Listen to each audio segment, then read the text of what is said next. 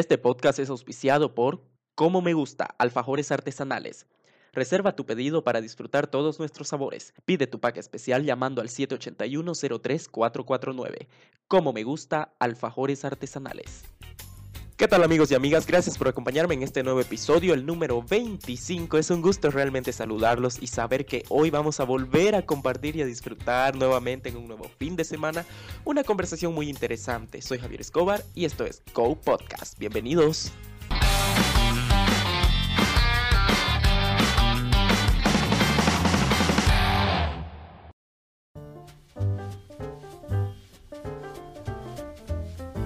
Esta vez estaremos escuchando a una mujer que dedica gran parte de su vida a promover el arte en nuestra ciudad y también en nuestro país.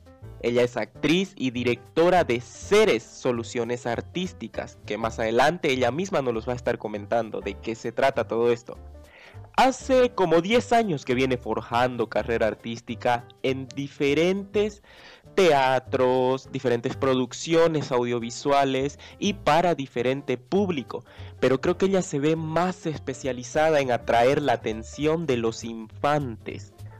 Es muchas veces productora, directora en los diferentes escenarios teatrales del país y de la ciudad. Además de eso también ha tenido experiencias como conductora de televisión en programas de farándula en la televisión local de acá de Santa Cruz de la Sierra. Señores, hoy hablamos con una apasionada por las artes audiovisuales y también las artes escénicas, emprendedora, joven, carismática y muy entregada a su trabajo que siempre demuestra hacerlo de una forma muy profesional. Y hoy le vamos a preguntar cómo le hace para llegar hasta donde está hoy Amigos y amigas, bienvenidos a Go Podcast una vez más en este nuevo episodio. Hoy en contacto directo con María Delicia Landívar. ¡Eh! Hola Deli, ¿cómo estás? Bienvenida. ¡Wow! ¡Qué introducción! Pero qué halago. ¿Te ha gustado? Eh, llegó un momento que decía, ¿en serio estará hablando de mí? ¿No se habrá equivocado? Ay, no, porque, oye, es que tanto, tanto trabajo que, que te he visto, he leído mucho, que se ve también en, en diferentes medios, en los medios escritos, las revistas, las redes sociales, es increíble, ¿no? Y ni uno se la cree a veces, ¿no?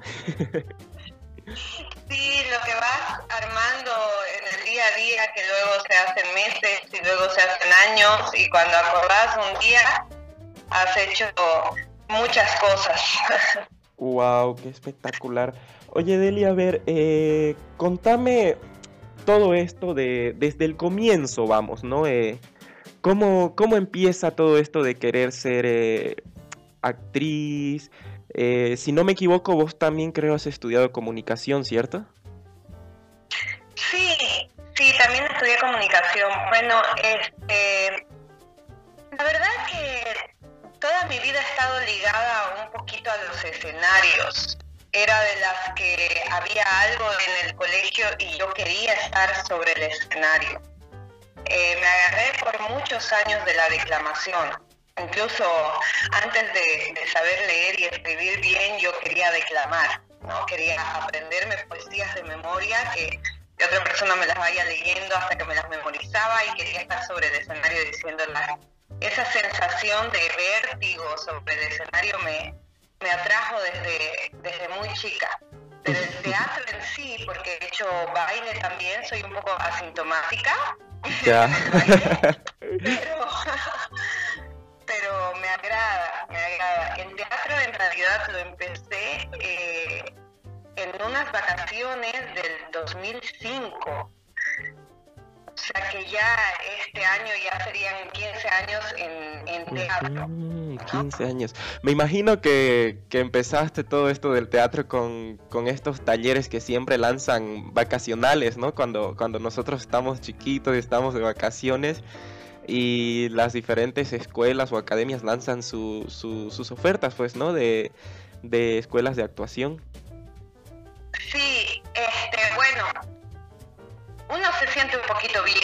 Decirlo, pero te cuento que yo empecé con un taller que lanzó el Teatro René Moreno ya. cuando entró a esta nueva fase. ¿no? Porque, bueno, todos los que lo conocen hoy al, Teatro René Moreno pueden pensar que siempre ha sido así. Pero mm, el cine, René Moreno entró a una fase de refacción, de remodelación, y se convirtió después en, un teatro, ¿no? en un cine teatro y ya abarcaba más obras de teatro y más espectáculos. Justo en esta transición ellos dieron un taller y bueno, era mi oportunidad de probar porque yo decía, este, bueno, si quiero dedicarme al arte tengo que saber si realmente funciono. Entonces este taller fue como mi taller para probarme a mí misma si, si funciona o no. Me gustó, me gustó mucho y creo que más allá de que uno puede funcionar o no en algo, es muy importante que realmente te apasione. Porque puede ser, mm, puedo yo quizás ser mejor en otras profesiones, eh, no lo sé, es, es muy probable que sí, pero que no me apasionen tanto ni me llenen tanto como esto y creo que eso es lo más importante ahora, ¿no?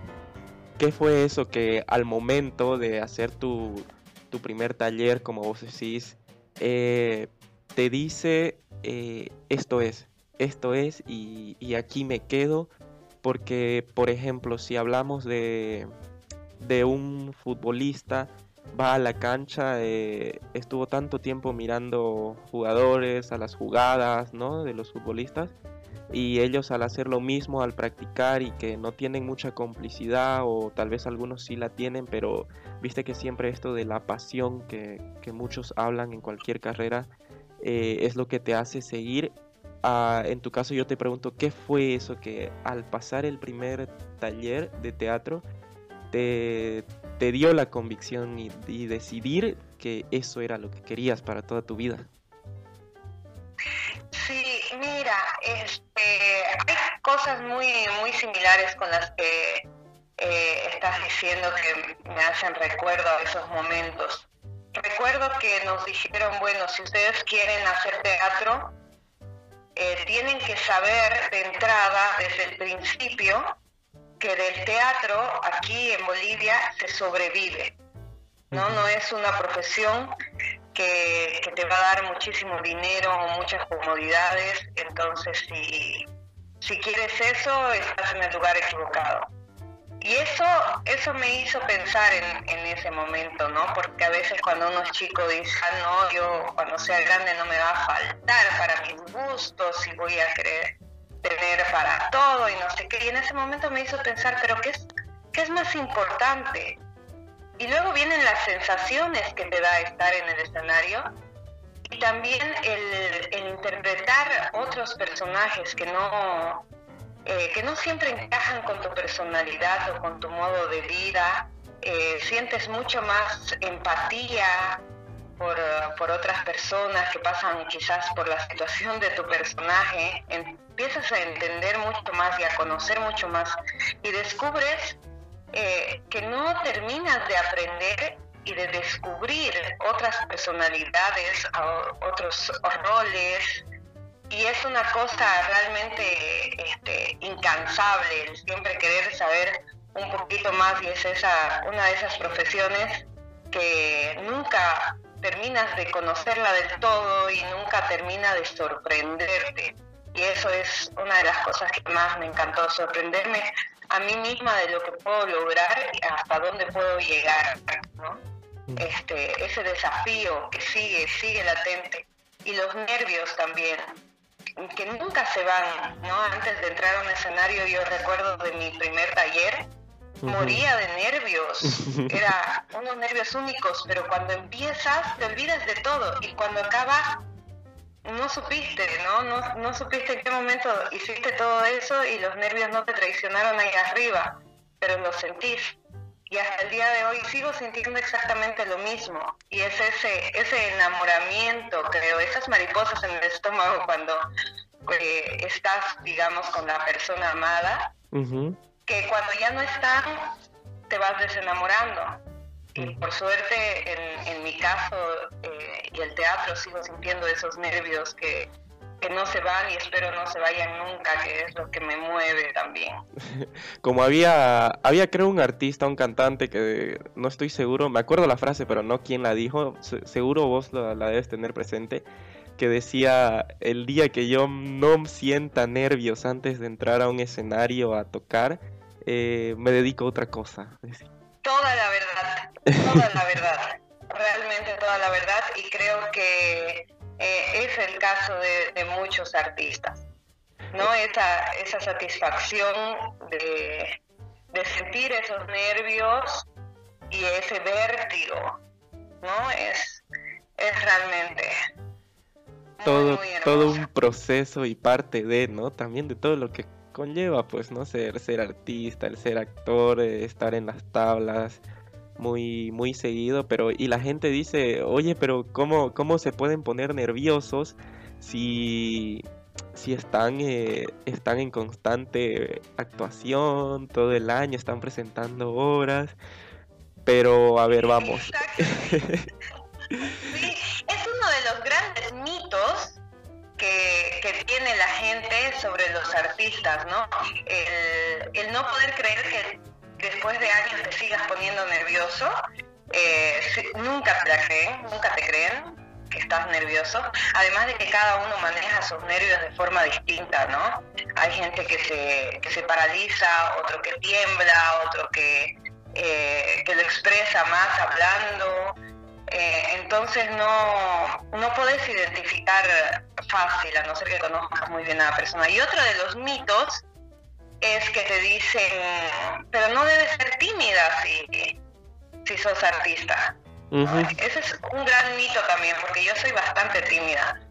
Ahorita con un micrófono adelante pues me siento cómoda y te hablo y te cuento y todo, ¿no?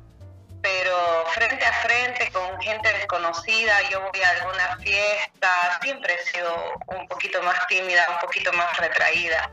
Y ese es otro de los grandes mitos, ¿no? Pero si haces teatro, ¿cómo, ¿Cómo vas a ser tímida, no? Piensan que podemos estar actuando todo el tiempo y cuando estamos en el rol propio es, un poco difícil ya.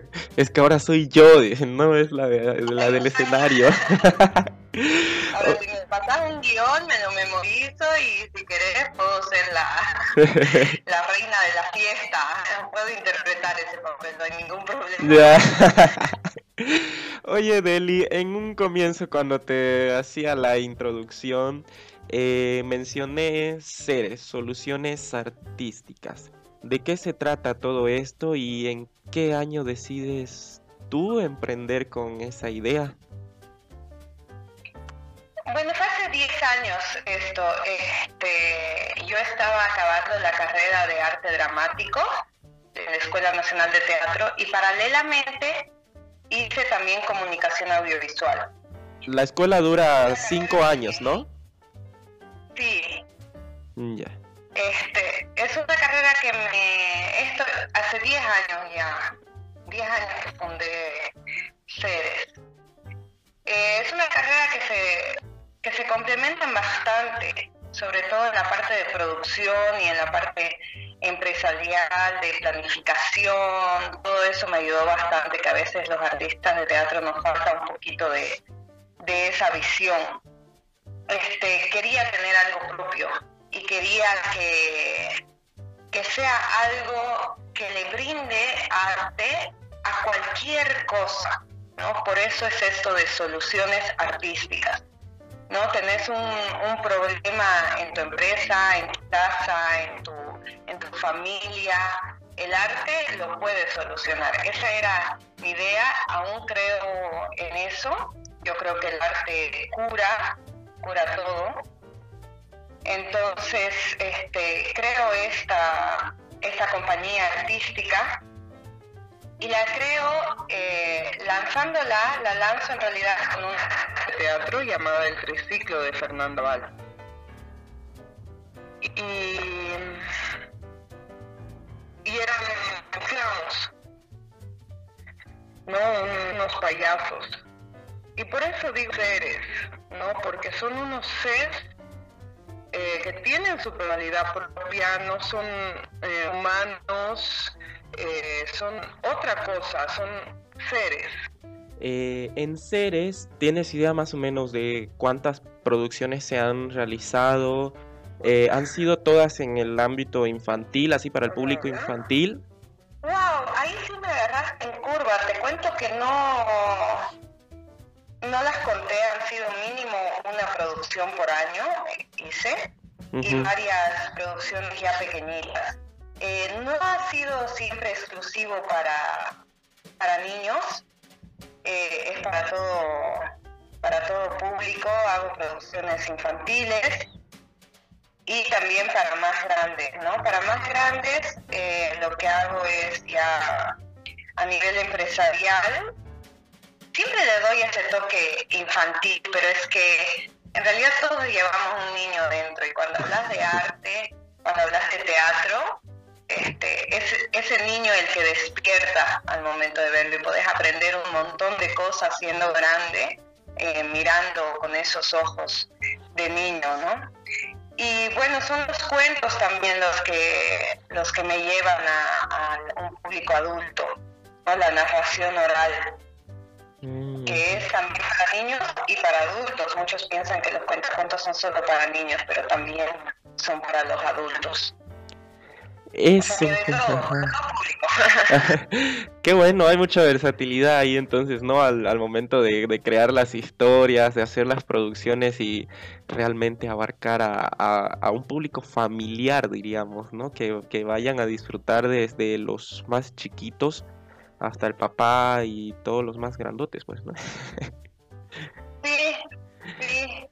incluso la primera, el primer espectáculo que hice fue orientado a a los jóvenes, es un público que todavía está un poquito relegado.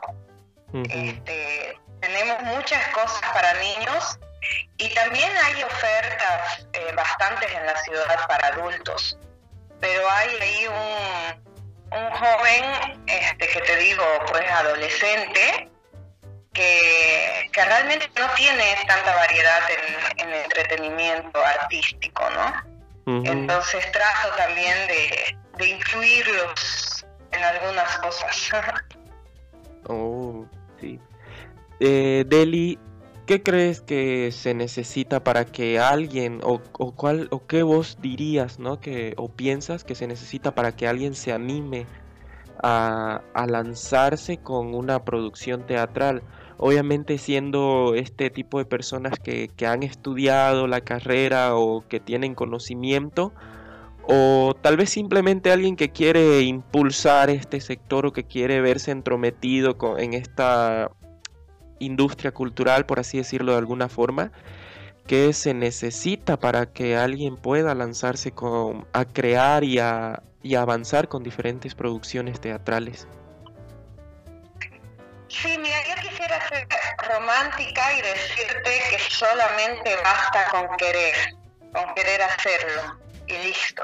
Eh, es cierto que, querer es una parte muy, muy fundamental, pero otra parte en la que estamos fallando bastante y creo que es donde tenemos que poner un poquito más la mirada y también por la cual mucha gente se desanima de ser independiente y de lanzarse haciendo producciones, es la parte de marketing, de captación de, del público.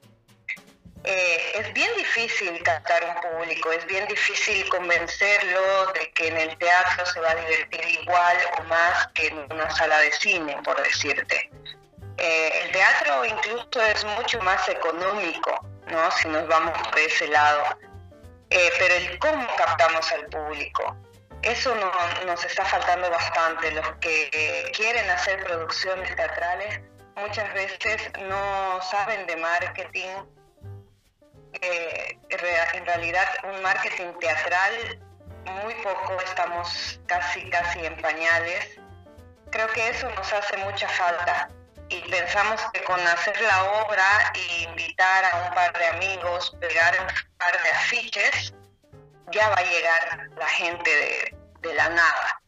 Entonces nos falta ir más allá. Yo creo que eh, para animarse a hacer una producción tienes que hacerte una planificación de marketing muy buena para que realmente vaya público, porque sin público no hay teatro directamente, ¿no? Eh, solamente llenando con los hermanitos, los papás o, los amiguitos, eh, no, no, no podés hacer una, una carrera artística y realmente vivir de esto, ¿no? Tenés que llegar más allá. Entonces lo que yo le diría a, esta persona es que claro, que se anime, que todo se puede, que solamente hace falta querer, pero que también este, se siente como en cualquier otra profesión frente a una computadora o a, una, a un papel, a un lápiz, haga una planificación eh, de marketing y le meta con la publicidad a full también, ¿no? Claro, es como muchos, muchas directoras o directores dicen, eh, persona que quiera hacer teatro, tome en cuenta que es eh, jugar en serio. Es como los niños cuando los ves que están, están, están jugando, cómo se toman muy en serio, ¿no? Eh, cuando están jugando con la tierra o están en el patio. Entonces yo he escuchado muchas veces de directores teatrales que dicen, el hacer teatro es jugar, ponerse a jugar en serio. Exacto. Eso yo le digo mucho, les he dicho a mis alumnos, le digo también a mis actores este juego, como todos los juegos, también tiene reglas, ¿no? Y son reglas de disciplina. El teatro te da bastante disciplina, ¿no? Son horarios de ensayo, sabes que tenés que estar temprano, sabes que tenés que llegar mucho antes, este, prepararte. Eh, también la disciplina corporal, porque físicamente tenés que estar bien, mentalmente tenés que estar bien, entonces es bastante disciplina por dentro y, por fuera. Es, es un jueguito, pero un jueguito en serio, un jueguito bastante serio y con, con reglas y con muchas, muchas satisfacciones, eso es verdad. Y sí, tal cual lo dices, ¿no? Los niños realmente sus juegos se lo toman en serio, los niños hacen eh, teatro desde muy chiquititos sin darse cuenta juegan con los roles, con el policía y el ladrón y realmente se la creen y, pueden estar así toda la tarde y, creérsela y vos igual los ves y te la crees totalmente. Entonces sí, se trata de eso también. ¿Por qué dirías que ahora, en la actualidad, Santa Cruz o nuestro país necesita más teatro específicamente? Eh, creo que eh, lo vuelvo a decir y creo que lo he dicho muchas veces en, muchas ocasiones, que el arte cura. Y a Bolivia en los últimos años le ha pasado muchas cosas. Y ahora peor con todo esto de la cuarentena, este, de, esta enfermedad. Creo que mundialmente necesitamos curarnos, necesitamos votar todo, todo eso malo, todo eso que nos ha hecho muchísimo, muchísimo daño, porque recordemos que las noticias malas, el estrés, ¿no? el estar simplemente encerrado, el pensar en tus seres queridos, eh, que para muchos tal vez algunos seres queridos ya no están aquí, Creo que el arte te cura en muchos aspectos y lo necesitamos. Y el arte también refleja una realidad que necesitamos verla. Para los que no la han visto todavía, el arte es un buen medio para reflejar la realidad y hacerte reflexionar. Yo creo que de todo esto que nos está pasando, eh, no solamente la gente va a buscar un, un entretenimiento que te arrulle un poquito el, el corazón, sino que también van a salir muchos artistas, ¿no? Porque han pasado muchos días en su casa, les ha pasado muchas cosas, muchas sensaciones, muchos sentimientos, y el teatro es catarsis, es eh, sacar todo lo que, lo que te hace mal, es renovarte, entonces, 100% eh, de acuerdo, creo que Bolivia necesita mucho arte. eh, mucho teatro y, creo que lo vamos a tener porque también los artistas estamos que queremos reventar como pipocas de una vez por todas y lo estamos haciendo con un poquito con lo del teatro viral, este, que queríamos sí o sí ya estar en escena, así que lo estamos haciendo un poquito de forma virtual, pero en cuanto se pueda, seguro que, que vamos a estar ahí. Sí, ¿no? Y justamente eso te quería preguntar también, ¿no? Que con todo esto que está pasando, lo que ha pasado, porque es algo a, a nivel mundial, que no solo pasa en Bolivia, en otros lados igual todavía no, no hay ni miras todavía de, de abrir estos espacios o tal vez están tomando recién en cuenta cuáles serían las, las, medidas que se van a tomar para que sea un lugar seguro de entretenimiento, ¿no? ¿Cuál vos piensas que puede ser una opción para reactivar el sector teatral y también el sector artístico en general, ¿no? Que si de alguna forma ya se lo está haciendo de manera virtual acá en, en Bolivia, en Santa Cruz, ¿cuál piensas vos que puede ser el siguiente paso para que esto se siga reactivando de a poco? Lo que nos falta en muchos ámbitos es disciplina. Si tuviéramos la disciplina, si realmente hiciéramos caso, yo creo que esto se podría reactivar. El día que entendamos realmente lo que sucede y tomemos la distancia y nos lavemos las manos y, realmente usemos barbijo, desinfectemos los lugares, seamos muy conscientes de la existencia de esto, pues ahí se podría reactivar mucho más fácil. Ahorita estamos en un proceso de, de reactivación este, hay muchos lugares que ya están abriendo, como los restaurantes, los gimnasios, inclusive las iglesias, ¿no? Eh, incluso ya están permitiendo los matrimonios con gente físicamente, ¿no? Presente. Eh, todo al, al 30%. Creo que con el teatro se puede hacer lo mismo, se está tratando de hacer lo mismo, se está en negociaciones, en ver cómo equipar un teatro con todas las medidas de bioseguridad. Pero ahí suceden dos cosas. Una, que nos falta bastante disciplina, hacer caso, eh, evitar los bolleos, lo, lo, vamos a ver ahora que empiezan ya las salas de cine, este, vamos a ver cómo les va porque si, si hay una sala de cine, ¿cómo no podría haber una sala de teatro? Pero la segunda cosa es, en Santa Cruz nos cuesta muchísimo llenar al 100% una sala. Y aún así, llenándola o teniéndola al 50%, pues a cada actor su esfuerzo remunerado es bastante poco. Vos lo sabes, Javi, he trabajado también con vos en, en la parte teatral y tratando esforzándose por llenar una sala, muchas veces lo que nos queda repartiéndonos por partes iguales entre todos no, es, no corresponde a, los tres, cuatro meses que hemos tenido previos de ensayo, al esfuerzo. Entonces imagínate permitiendo solamente un 30% por sala. Entonces ahí si nos ponemos a pensar económicamente es bastante, bastante poco. Y así que nos falta todavía eh, repensar de qué forma nos conviene eh, afrontar todo eso. Quizás eh, va, a, va, a ser de a poco y vamos a tener que replantearnos también los espectáculos grandes y esperar al año a, que todo vuelva a la normalidad, ¿no? ¿Qué tú recomendarías a, a la gente que quiere estudiar y ejercer esta carrera?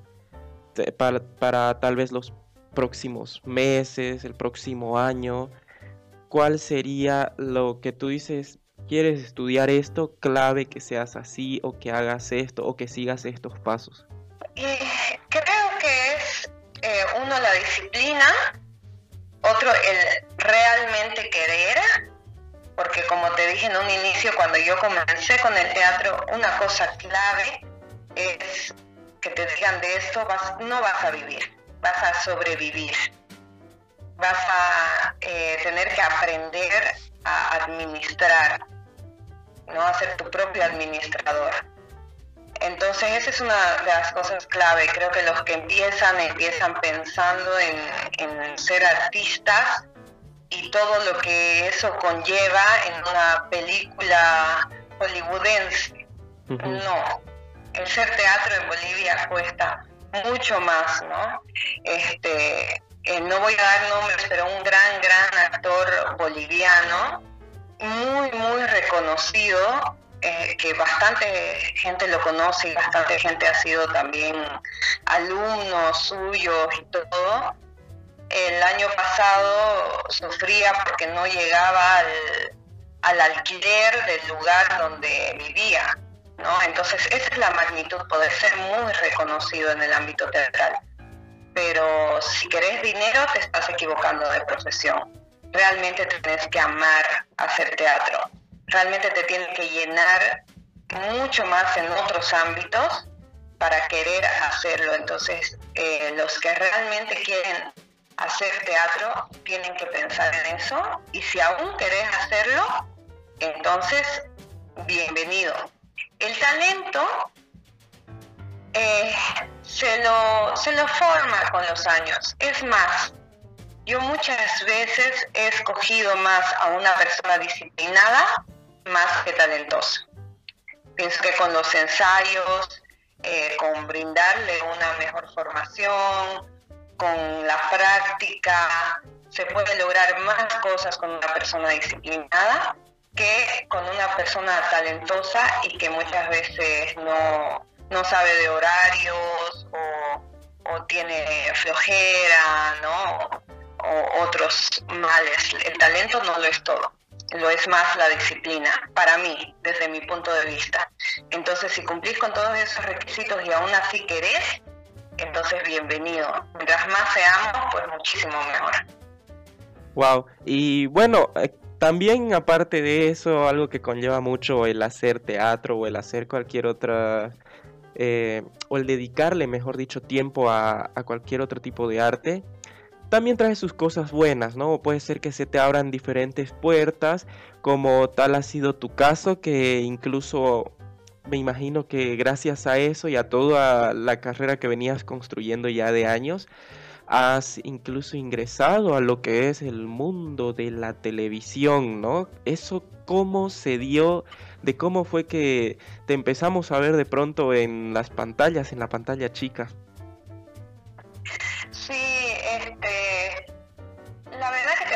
muchísimas satisfacciones el, la profesión artística. Eh, sí te abre ciertas puertas, como ha sido mi caso, he estado en dos programas, uno de entrevistas, un formato más de entrevista, y otro más de entretenimiento y de farándula, como decías en un principio. La, mi idea era siempre llevar el, teatro, el cine, ¿no? todo, todo, lo artístico, una cartelera, digamos, ¿no? a la pantalla chica, que es lo que nos hace bastante falta, ¿no? gente que cubra eh, los eventos y los espectáculos de, de ese tipo de, de entretenimiento creo que esa era, es más que nada la idea y si vuelvo a las pantallas, pues lo haré de ese modo también, ¿no? Llevando siempre el teatro por delante.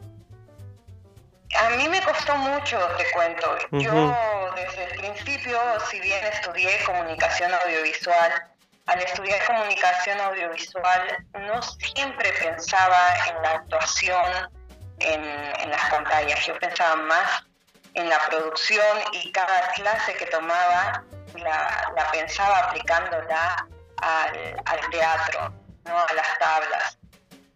Eh, en ese momento si me decías que iba a salir en televisión, pues yo no me sentía muy convencida, no, iba a, castings para televisión.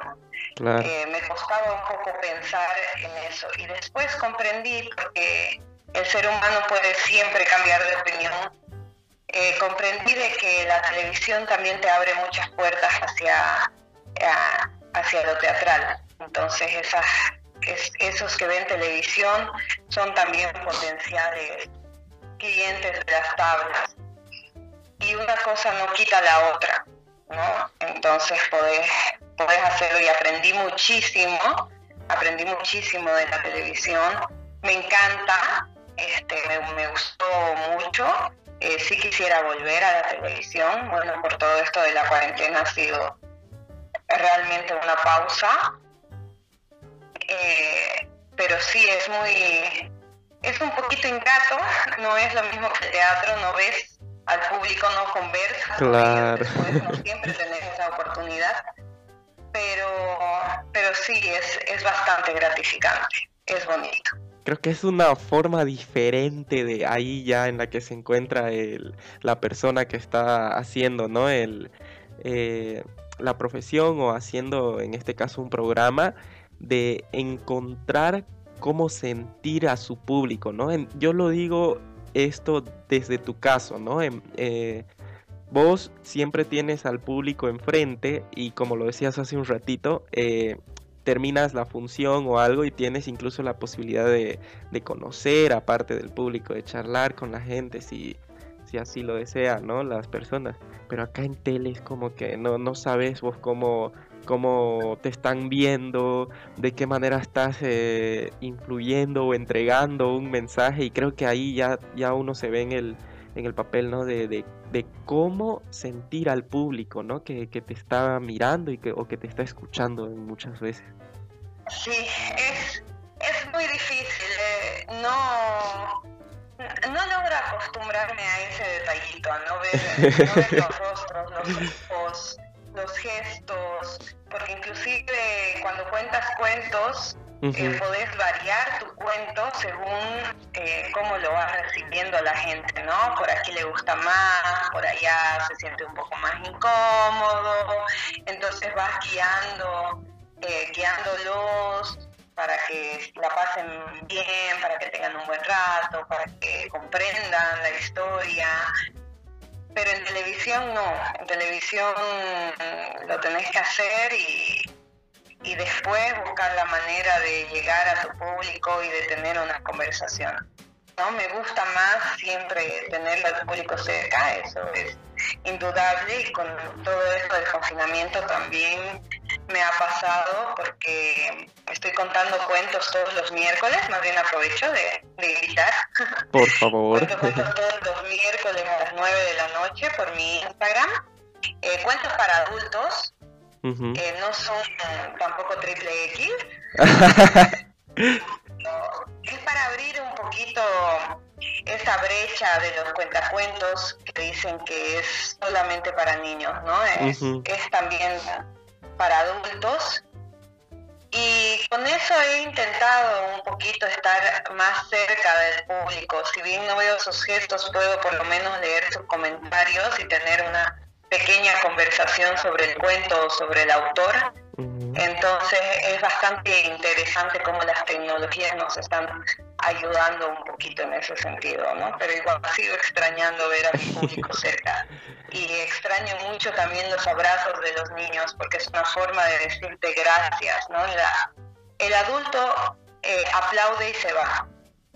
El niño te busca, ¿no? El niño eh, aplaude porque lo aprendió de papá y de mamá, pero el niño su forma de agradecerte es ir corriendo a abrazarte, es tocarte, ¿no? Saber que, que eres real quizás. Y esta es una de las grandes satisfacciones del teatro infantil y de la narración oral infantil, el estar cerca de los niños y saber cómo llegar a ellos y también ellos eh, te llegan a corregir porque es un público súper difícil y te puede decir en tu cara, ¿sabes qué? Me gustó, pero no te creí.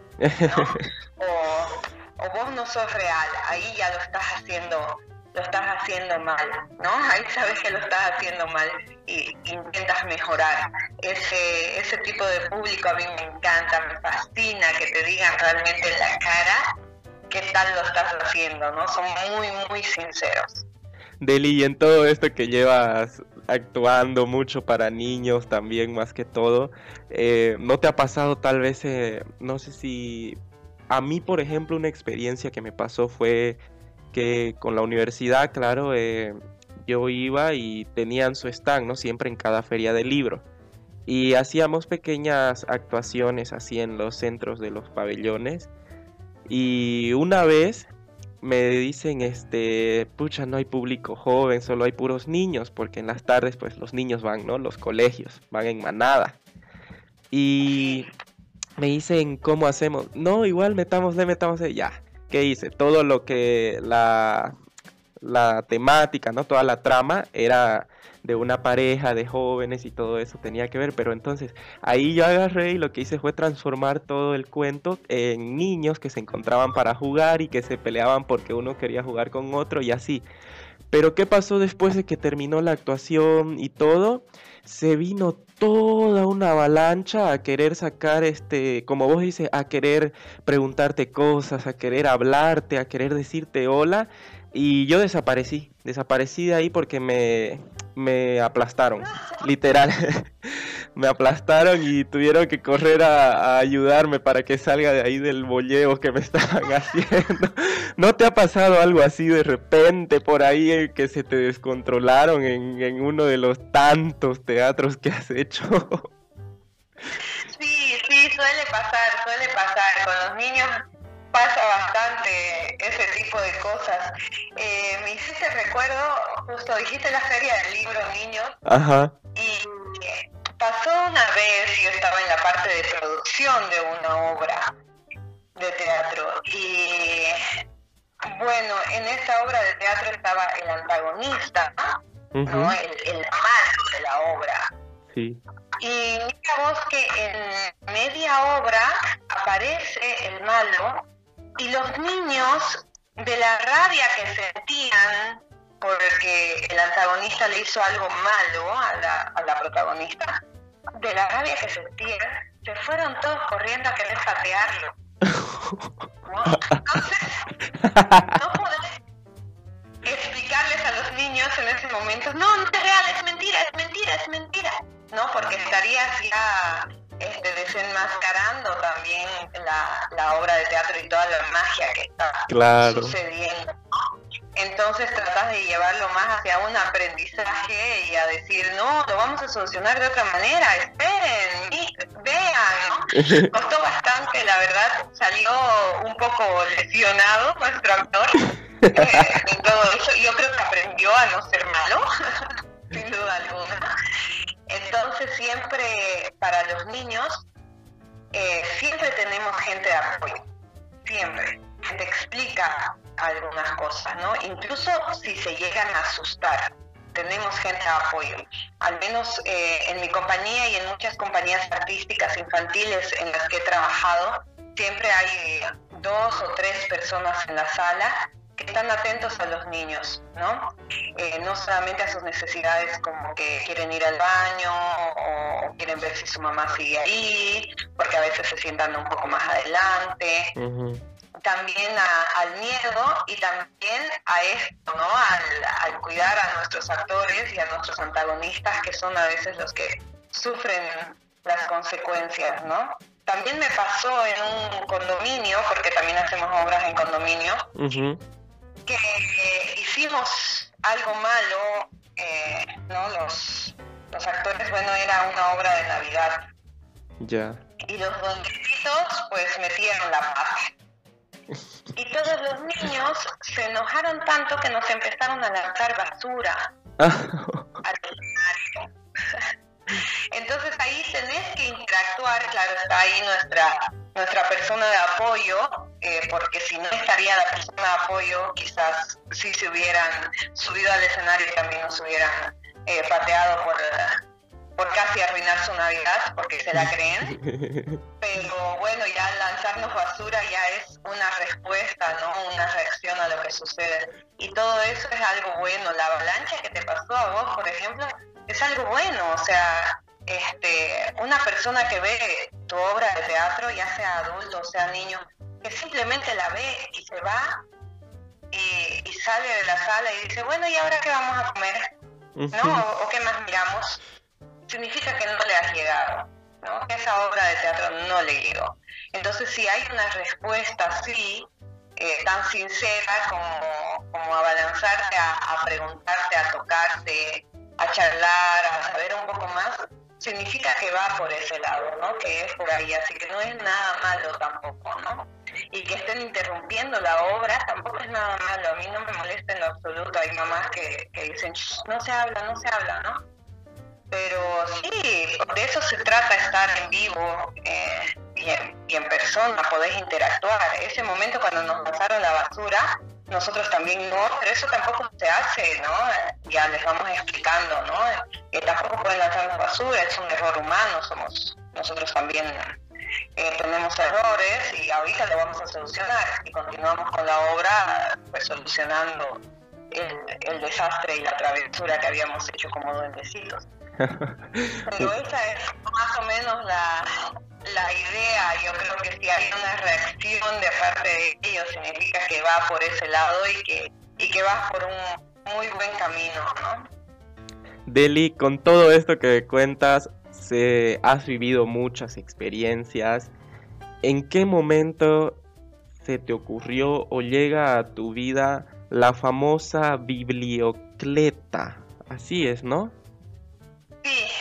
¿En qué momento llega eso a tu cabeza o, de, cómo y desde cuándo empieza a visitar esta bicicleta? Ah, porque la, hemos visto que va a diferentes bibliotecas municipales, a todos los barrios que más puedan, ¿no?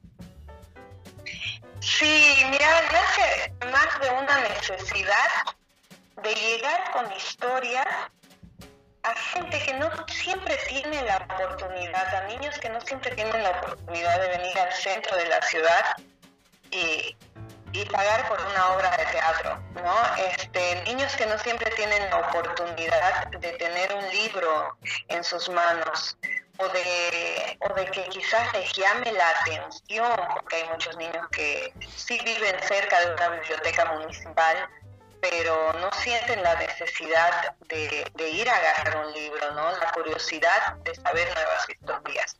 Entonces así nace la biblioteca. Yo quise armar una biblioteca en una bicicleta, una bicicleta que pueda llegar a cualquier barrio, a cualquier lugar. Y, con libros que, llamen la atención y contar eh, historias de esos libros, cosa de que después los niños se queden con la curiosidad de ahí ya saben qué hay, ¿no? ¿Qué hay en esos libros? Porque la mayoría está en los colegios y cree que los libros son solamente de instrucción educativa y, se acabó. Pero puedes encontrar un entretenimiento infantil y viajar a muchos lugares y conocer muchos personajes.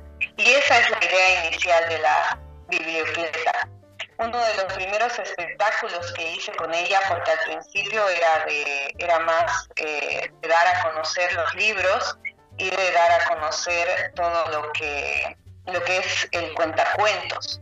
¿no? Entonces eran breves historias y después los invitaba a la biblioteca municipal más cercana a buscar un libro de su preferencia.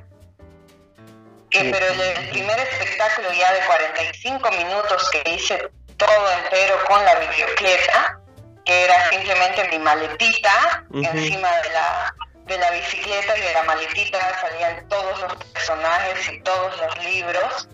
Eh, fue conquistando a Lindolfo, que precisamente es una ratoncita de biblioteca que le enseña a leer al gato para que no se lo coma. Mm. Y con ella eh, quedaba demostrado de que muchas veces la inteligencia que te dan los libros es mucho más potente que una fuerza física. ¿no? Este, es que ha bastante demostrado y le sembraba la curiosidad de cómo una ratoncita de biblioteca solamente con los conocimientos que le daban los libros podía contra un gato hambriento. Entonces iba más, más o menos por ese lado. Me ha dado bastantes satisfacciones la biblioteca ya tengo como tres o cuatro espectáculos con ella y aparte los los cuentitos sueltitos. este, es bastante interesante la reacción de los niños también que nunca han visto una biblioteca en una bicicleta. Pero es también la idea de que cualquiera puede tener una biblioteca con un eh, par de libros y armarse sus propias historias. Wow, y a todo esto, ¿En qué momento empezás a hacer más, eh, con más profundidad los cuentacuentos? Porque veíamos incluso que durante la etapa más dura de esta cuarentena, estabas participando incluso de un grupo a nivel internacional que hacía, que se denominaron la fogata de cuentos, ¿no? Sí, te cuento que, bueno, eran las cabezas de esto fueron unos mexicanos que tienen un festival allá en México, este, que bueno, se vio truncado por, la cuarentena, y convocaron a varios narradores a nivel mundial para encontrarse a ciertas horas los fines de semana y contar historias. Eh, desconectábamos un poco de, a la gente de todo lo que estaba pasando, porque sí fue justo en la etapa más dura a nivel mundial. Y este, mucha gente se, se desconectaba esos minutitos, se desconectaba de las noticias o de lo que le estaba pasando y dejaba de pensar en esas cosas y viajaba con nosotros a, otras, a otras historias, ¿no? a otros mundos en donde no estaba pasando nada grave o teníamos eh, problemas más simples. Fue muy, muy una experiencia realmente muy hermosa porque no solamente lográbamos que la gente se desconecte de todo lo malo que estaba pasando, sino nosotros también nos desconectábamos de todo y nos introducíamos a, a estas historias como te dije desde un principio, el arte cura. Los cuentos curan. Después de eso eh, he participado como, ha durado esto como tres fines de semana. Y entre semana recibía muchos mensajes de gente desconocida agradeciendo, agradeciendo esos, esos minutos que se salieron de, de todo lo que estaba pasando y, y agradecían otro tipo de mensajes más alentadores con los que tratábamos de llegar, ¿no? Así como la idea de la fogata de cuentos es que eh, la fogata te calienta, ¿no? Eh, te calienta físicamente y los cuentos pues eran para calentarte el alma, para calentarte el espíritu. La verdad que fue una idea muy, muy linda porque mira, a nivel mundial han logrado conectarse, han logrado hacer maravillas y como vos dices, ¿no? Eh, lo, lograron, lograron sacarnos o tal vez a los que no, no estaban de alguna forma acostumbrados a, ver este tipo de cosas, lograron que se enganchen, que se conecten y de alguna manera olvidarse de todo lo que estaba pasando, tanta noticia que había, tantos informes, que cifras y no sé qué, oh no, y fue algo... Sí, y contradicciones que te estresaban bastante, en ese tiempo no sabíamos exactamente a lo que nos estábamos enfrentando y buscábamos la información y a veces llegaba mal a la información o, o se contradecían, era un estrés único. Entonces, los narradores necesitábamos contar otras historias, llegar con otras noticias y creo que la gente también eh, tuvo la misma necesidad al escucharlas, ¿no? ¿Existe, Deli, algún tipo de preparación previo a, a ser narrador para dedicarse a esto de los cuentacuentos? Te cuento que yo después de contar cuentos eh, siempre les pregunto a los niños, ¿qué creen que se necesita para contar cuentos? Y ¿qué crees vos, Javi? A ver, te pregunto como, ni, como si fueras un niño. Sí. ¿Qué crees que se necesita para contar cuentos? Me imagino que la interpretación puede ser al momento de leer.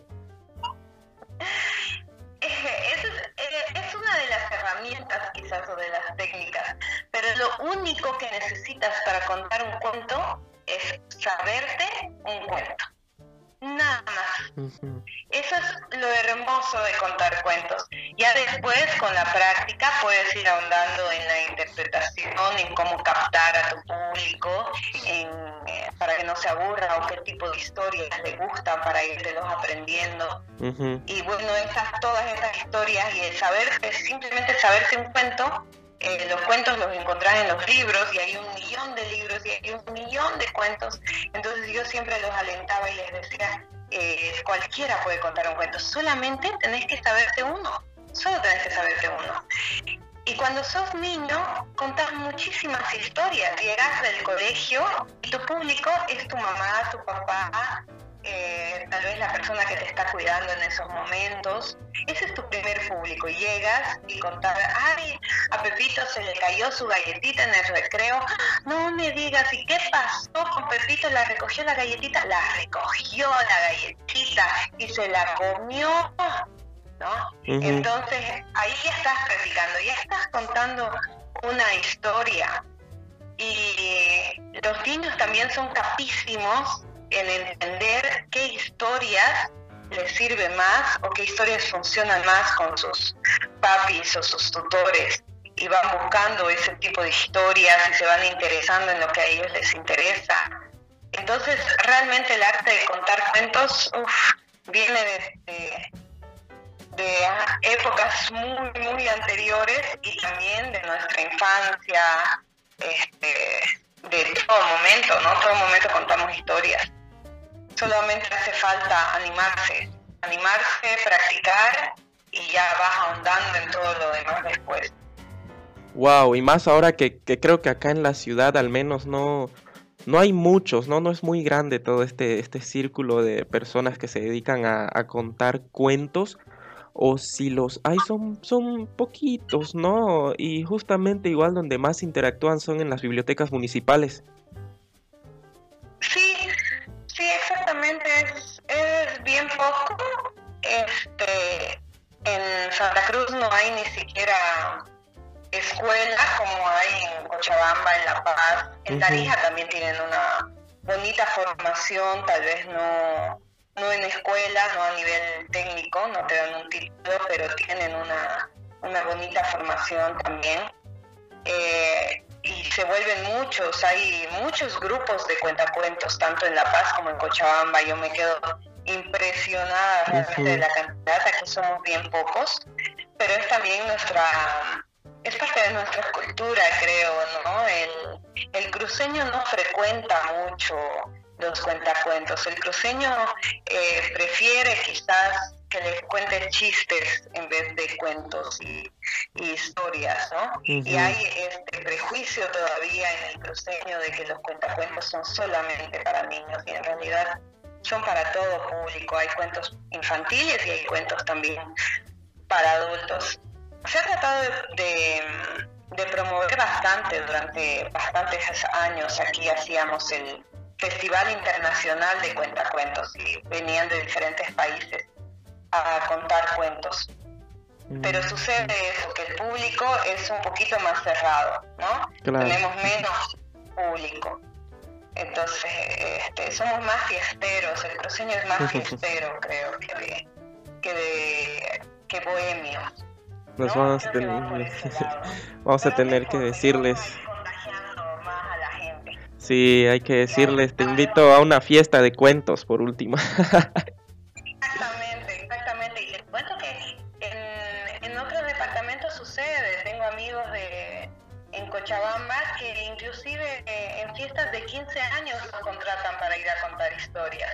Es bastante interesante.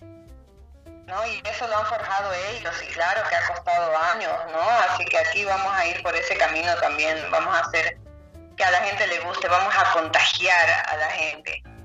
Y que, se logre con todo el éxito, la verdad, ojalá que se logre y que, que sigan haciendo ese trabajo de ir a las bibliotecas, ¿no? Porque ahora como son muchas, eh, que eso es algo de agradecer realmente, ojalá que, que se logre, Deli, lo que vos dices, y que sea un trabajo muy lindo que lo sigan haciendo realmente.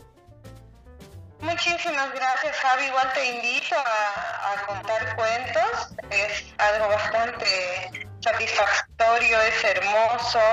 Y yo creo que todos esos niños a los que les estamos contando cuentos en las bibliotecas municipales durante todo este tiempo, bueno, no solo en las bibliotecas, en las plazas, en los colegios, ¿no? Este, todos estos niños que van a crecer con los cuentacuentos, pues van a ser también parte del público adulto después y también de los cuentacuentos. Entonces eh, soy bastante consciente que esto lleva años. Así que muy feliz de hacerlo y lo voy a seguir haciendo y vamos a ir contagiando a todo el mundo. Qué bonito. Deli, quiero hacer ahora lo que he estado haciendo en cada entrevista para ver cómo reaccionan mis invitados. Eh, el ping-pong de palabras. A la palabra o frase que yo te lanzo, te, me dices lo primero que se te venga a la mente. ¿Te parece? ¡Ah, ya! Dale, entonces empezamos con culturas. Alma. Camerinos. Nervios. En cinco se abre el telón. Escenario. Vértigo. Cuentos. Amor. El público. Necesario. Santa Cruz. Cultura. Bolivia. Ay, Bolivia. Amor. Política. Eh, miedo. Elecciones 2020. Pánico. Televisión. Entretenimiento. Farándula. Ah, Relajación. El chisme. Amigos. Para siempre. Familia. Primero. Vestuario y maquillaje. Necesario. Luces. Iluminación. Cámaras. Acción. La vida en general. La vida en general. Un viaje. Qué bueno. Me gustaron mucho tus palabras, realmente. Unas reacciones únicas. Eufóricas también. Sí, muy inesperado. Deli, yo digamos, esto siempre lo pregunto así como para saber, porque siempre hemos tenido alguna experiencia, ¿no? Ten- Tenemos experiencias todo el tiempo. ¿Cuál ha sido la mejor y la peor experiencia cuando has estado actuando? Quiero empezar por la peor. La peor experiencia ha sido en una obra que fue como una catarsis para mí, que creo que el, el papel me llegó porque lo necesitaba, porque tenía que sacar un montón de cosas de adentro. Pero en mitad de la obra mi mente quedó en blanco, completamente en blanco. Y fueron un par de segundos, ¿no? Que, que realmente no sabía, no, no me vino a mi cabeza el siguiente texto. Fue completamente en blanco, me sentí desnuda, me sentí sola, me sentí a oscuras y todo a mi alrededor, todos eh, mis compañeros me miraban como, como esperando que, que diga la siguiente frase. Eh, fue la sensación más horrible por la que he pasado, espero que nunca más me vuelva a pasar. Han sido segundos y después retomé de nuevo el ritmo, ¿no? Este, Ajá. hubo gente que la gente realmente no se dio cuenta, ¿no? Tenía amigos que me fueron a ver y, y se los comenté y no, no se dieron cuenta, pero fue una, una sensación muy, muy fea. Eh, ¿Y la mejor? He tenido muchas más, creo. No, no podría decirte solo una. ¿Qué, qué me decías? ¿Y la mejor? La mejor, sí. Ay, que he tenido muchas buenas, buenas experiencias. La verdad que, este, ay, he tenido muchas buenas. Creo que el- las buenas que he tenido ha sido cuando la gente se ha identificado muchísimo con mi personaje y me ha entendido. En una obra de teatro, por ejemplo, yo era una mujer y estaba en un ambiente bastante machista. Y, al final de la obra, cuando saludas a la gente y a mí me encanta charlar un poquito con ellos después o si quieren sacarse alguna fotografía. Cuando no es un drama me encanta hacerlo. Ahora cuando es un, un drama me cuesta un poquito más recuperarme. Pero en ese momento estaba ahí afuera y se acercó una señora y me abrazó y me dijo, yo te entiendo, yo te entiendo, vas a estar bien. Entonces, este, te pasa que, que te parece gracioso porque también quieres decirle, no, este, yo estaba reflejando algo que, el- que le pasó a un personaje, pero no soy yo, digamos, ¿no? Eh, no sabes si explicarle o, o no, pero ahí, ahí está la gran satisfacción, ¿no? Se la creyeron, ¿no? confían en, tu, en tu actuación, pensaron realmente que era, que era verdadero. Esa es una satisfacción muy, muy grande, ¿no? Me ha pasado eh, con, con, algunos personajes. Eso es, es bastante hermoso. Y entrar a la a esta a toda esta transición, el entrar a una obra de teatro y cuando se acaba, es como si hubiera sido realmente otra persona la que hubiera estado en el escenario y haya hecho todo eso. Miras para atrás y, y no parece actuación, parece realmente que alguien te, te usó para mostrar una historia. Esa es una sensación hermosísima. Wow. Deli, en todo este tiempo de, de encierro, de cuarentena que hubo, eh, no sé si me imagino habrás pasado con tu familia o sola. ¿De qué pudiste darte cuenta? Algo que, que hayas dicho, esto no hacía antes o esto está pasando o que te ponías a pensar. Y te lo vuelvo a decir, no te lo vuelvo a preguntar, ¿de qué te diste cuenta en todo el tiempo de encierro que hubo?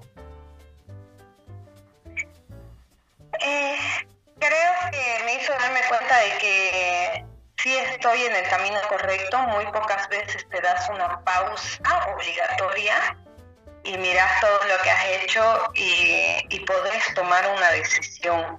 Porque en toda esta pausa podés continuar después de esto con tu vida anterior o podés cambiar por completo, ¿no? Que he visto gente que, que ha tomado decisiones precipitadas en, en este tiempo y decir, yo no quería eso, yo ya no quiero eso, ahora quiero esto otro. Eh, creo que ayudó mucho a, me ayudó mucho a darme cuenta que cuál es mi camino, ratificar lo que realmente quiero. Y algo que yo no tomaba mucho en cuenta, y creo que mucha gente tampoco, es la salud, lo importante de tener salud. Que muchas cosas te pueden faltar, muchísimas otras cosas te pueden faltar. Pero la salud y la familia, eso no.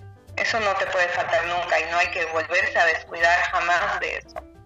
Eh, la verdad que antes de esto yo no le daba mucha importancia a la salud. Era como que, bueno, me siento bien, no me duele nada, continúo, ¿no? Este, vivía una vida saludable, se puede decir, pero no había este nivel de, reflexión realmente, ¿no? Al, respecto, este, de, de, no saber si tenés una enfermedad de base o no, de cómo está realmente tu, cuerpo y de tu salud mental también, ¿no? Y la familia, que la familia no te, no te puede faltar, hay que cuidarla siempre, hay que conocerla más, ¿no? En todo este tiempo creo que hemos pasado más tiempo con la familia que, que en toda la vida. ha sucedido mucho. Ya para ir cerrando, eh, Deli, ¿algún libro que quieras recomendar a la audiencia? No sé. A ver, este. Como soy bastante amante de los cuentos, y hay gente que no está tan acostumbrada, digamos, a leer, puede comprarse un libro de Eduardo Galeano.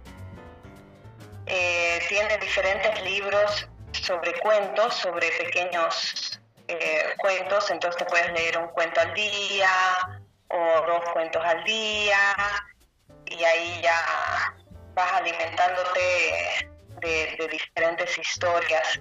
El libro que más me gusta de Galeano son las palabras andantes. Sí, creo que ese es el que más recomendaría de él, ¿no? Eh, tiene, tiene varios cuentos cortos, cortos te digo, de una plana, Mm, y, otros de máximo dos hojas, que encierran eh, realmente historias muy, muy hermosas.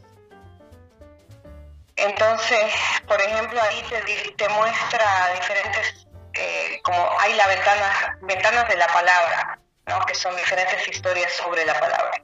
Y hay historias del arte, que si me permites te cuento un, uno Chiquitito, chiquitito, si nos da el tiempito. Sí, sí, por favor, sí.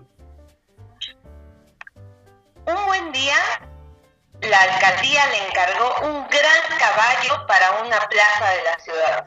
Un camión trajo al taller el bloque gigante, gigante de granito. El escultor empezó a trabajarlo. Subió a una escalera y a golpes de martillo y cincel todos los niños del barrio se reunían para mirarlo hacer. Entonces, los niños partieron de vacaciones rumbo a las montañas o el mar o a otra ciudad o a donde los abuelos. Y cuando regresaron, el escultor les mostró el caballo terminado. Y uno de los niños con ojos muy, muy abiertos preguntó, pero ¿y cómo sabías que, aquel, que adentro de aquella piedra había un caballo? Ese es uno de los pequeños cuentos que pueden encontrar en los libros de Eduardo Galeano. Esta es la historia del arte 1. Así son cuentos cortitos. A mí me encantan porque te dejan con una incógnita. Muy fantásticos también. no, esa es la historia del arte. O sea, es un niño preguntándose, ¿no? ¿De dónde sale el, arte prácticamente, ¿no? Este, el niño pensaba que realmente dentro de la piedra había un, caballo, no que él taló el, la piedra, ¿no? Con esa forma. Da toda la inocencia también. Wow, qué, qué genial, oye, qué lindo la verdad todo este mundo de los cuentos. ¿Tú tal vez tienes alguna página así relacionada, ya sea una cuenta de Instagram, tal vez creo que la tuya que quieras recomendar así para, para que la gente siga y tal vez se entrometa un poco más en este mundo de, de los cuentos y saber más de teatro? Claro, bueno, yo por mi cuenta de Instagram, María Belicia Oficial, eh, paso algunos cuentitos breves durante la semana. También comparto bastante lo que se está haciendo a nivel local, artístico, este, de otras compañías y de la mía. Entonces puedes encontrar una gran variedad de obras de teatro virtuales y los miércoles por la noche, todos los miércoles a las 9 de la noche por Instagram, cuento cuentos en vivo, donde puedes también este, reaccionar y escribir lo que quieras. Eh, otra de las cuentitas que recomiendo bastante de Instagram es una que se llama Microcuentos. Que igual lanza un cuentito cortito al día y ya este, tenés tu, tu ración de, fantasía, digamos, ¿no? Esas dos serían entonces, ¿no? Ya, ya sabemos ahí para, para ir a seguirlas y enterarnos de estos... Porque al fin y al cabo, más que ser cuentos, son mundos, ¿no? Mundos maravillosos que conocemos cada día y qué genial que sea en algo tan chiquito como en un cuento. Sí, esa es la idea, ¿no? Porque muchas veces no tenemos el, el tiempo o la predisposición de estar una hora eh, al frente de la pantalla o, media hora, o tampoco tenemos mucha costumbre de leer. Entonces está bueno tanto para los lectores empedernidos como para los que no leen mucho, pero, pero sienten curiosidad de, fantasía y de magia. Está bueno este, leerte un par de cuentitos. Por último, un mensaje con el que nos quieras dejar para cerrar la entrevista. A ver, un mensaje que, que te escuchen más y que, que busquen, que busquen siempre llenarse de arte, de arte boliviano, de arte cruceño, que sigan a, a los actores cruceños y que consuman el arte cruceño, ya sea en teatro, ya sea en música, que últimamente he conocido también muchos cantautores capísimos, que realmente hay mucho, mucho talento en Bolivia, que empezamos, que empecemos a confiar más en el talento boliviano y empecemos a consumirlo más. Y que también nos dejemos contagiar y hagamos arte, así que si alguien nos, nos está escuchando y tiene alguna duda, pues que por si acaso igual lo haga. Qué genial, que se animen a hacer las cosas. Qué bonito. Sí. Deli, qué bonita conversación, la verdad que tuvimos. Mira, como si nada se pasó una hora y un poco más. Y bueno, yo en verdad te, te, agradezco muchísimo que hayas podido darte tiempito para hacer este episodio ¿no? del podcast. Y espero que no sea la última, la última vez, que no sea ni la primera ni la última, como digo siempre, ¿no? Con cada entrevista que tengo. Y bueno, de aquí para adelante, siempre el mayor de los éxitos, Deli, que, que sigas creando más historias, más cuentos, que nos sigas llenando la cabeza de muchos mundos fantásticos y desearte que siempre seas una persona muy mágica como lo sos y muy, muy sincera en cada trabajo que haces adelante, Deli, con todo. Go, go, go. Muchísimas gracias, Javi. La verdad que cuando me escribiste, me contaste de tu, de tu proyecto, yo encantadísima, encantadísima, sin, sin dudarlo dos veces. Eh, como te digo, a veces soy un, un poco tímida y retraída, pero cuando quieras, cuando quieras, a mí me encanta, me encanta conversar y y me encanta esto. Y bueno, te voy a estar siguiendo también y voy a estar este, bicheando por ahí los, los comentarios para que tengamos un feedback de la gente también, que para mí es muy importante leerla y escucharla. Así que muchísimas gracias Javi y cuando quieras me encantaría volver a estar. Por favor, muchas gracias a vos también. Y a ustedes amigos y amigas que siguieron toda la entrevista, mil gracias también por darse el tiempo de escuchar todo esto que hacemos. Realmente lo hacemos con mucho amor, con mucha pasión para ustedes y más que todo por mantener espacios para contar historias y conocer un poco más acerca de personas como Deli que se dedica a las artes y no solamente a un tipo de arte, sino en sus diferentes facetas. Ella ha explorado su personalidad y muchas otras y eso es algo que queríamos que conozcan conozca la audiencia. Espero que de toda esta conversación se hayan quedado con alguna lección, con lo mínimo aunque sea, y que les sirva mucho. No se olviden que también pueden tener más info en las diferentes redes sociales que manejo, que son Javi Escobar en Facebook y también en Instagram lo encuentran como Javi Escobar OK. Este y otros episodios ustedes también lo encuentran en Spotify, Apple Podcast y Google Podcast. Chaucito.